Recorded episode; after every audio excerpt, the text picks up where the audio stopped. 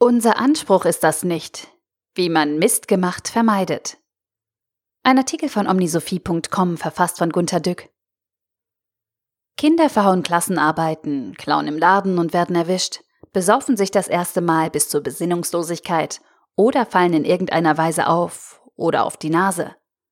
Mach nie mehr so einen Mist, schimpfen die Eltern, Lehrer, Pfarrer oder Jugendtrainer. Sie haben wieder Mist gebaut. Das kann man im Zorn auch Erwachsenen ins Gesicht schleudern. Aber so redet man nicht mit Erwachsenen. So mauzt man keinen Verkehrsminister an. Heute ist es üblich geworden, dass beide, der Tadelnde und der Getadelte, der letztere vor allem, die folgende Wortwendung benutzen. Der Tadelnde Unser Anspruch ist das nicht, so und so abzuschneiden. Der Getadelte Unser Anspruch ist das nicht, so und so abzuschneiden. Das klingt besser als Mist gebaut. Diese kunstreiche Wendung betont, dass man hohe Ansprüche an sein eigenes Handeln stellt. Wenn dann einmal etwas schief geht, ist es bedauerlich. Ja, bedauerlich.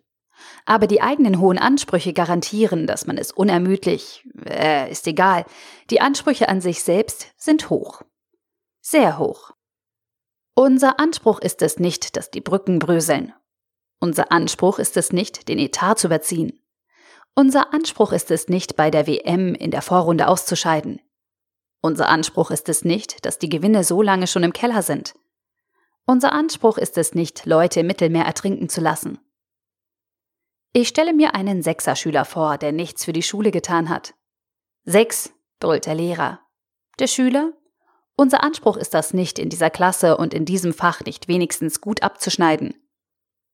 Vater hat gekocht, die Familie verzieht das Gesicht. Unser Anspruch ist das nicht, die Nudeln matschig zu kochen. Es musste halt schnell gehen. Da verschulden sie einen Unfall. Unser Anspruch ist das nicht, so unglücklich zu steuern. Unser Anspruch ist es nicht, nimmt die Aggression aus dem Tadel und lässt diesen schon einmal halbwegs ins Leere laufen. Manchmal sind die Mucker aber nicht zufrieden und insistieren, was sehr ärgerlich sein kann. Und was, verdammt nochmal, geschieht jetzt, damit das nie wieder vorkommt? Dafür gibt es wieder andere zauberische Formulierungen. Gerne wird diese verwendet. Wir analysieren das Geschehene sorgfältig und bereiten gemeinsam einen Lösungsweg vor. Der Sechser-Schüler? Ich analysiere meine Klassenarbeit und suche einen Lösungsweg. Klingt gut, oder?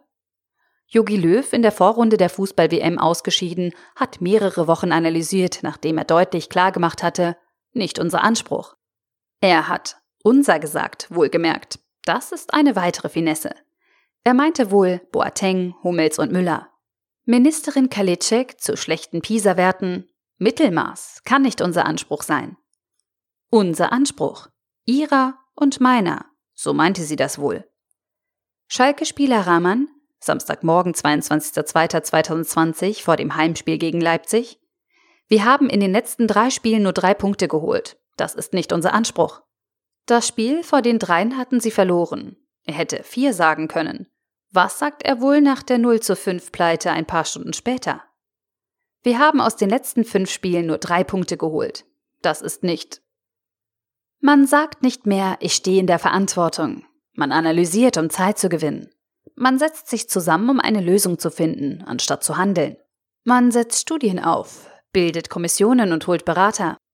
Schrecklich, nicht wahr? Nicht das, was die da alle so sagen, sondern das, was wir mit uns machen lassen.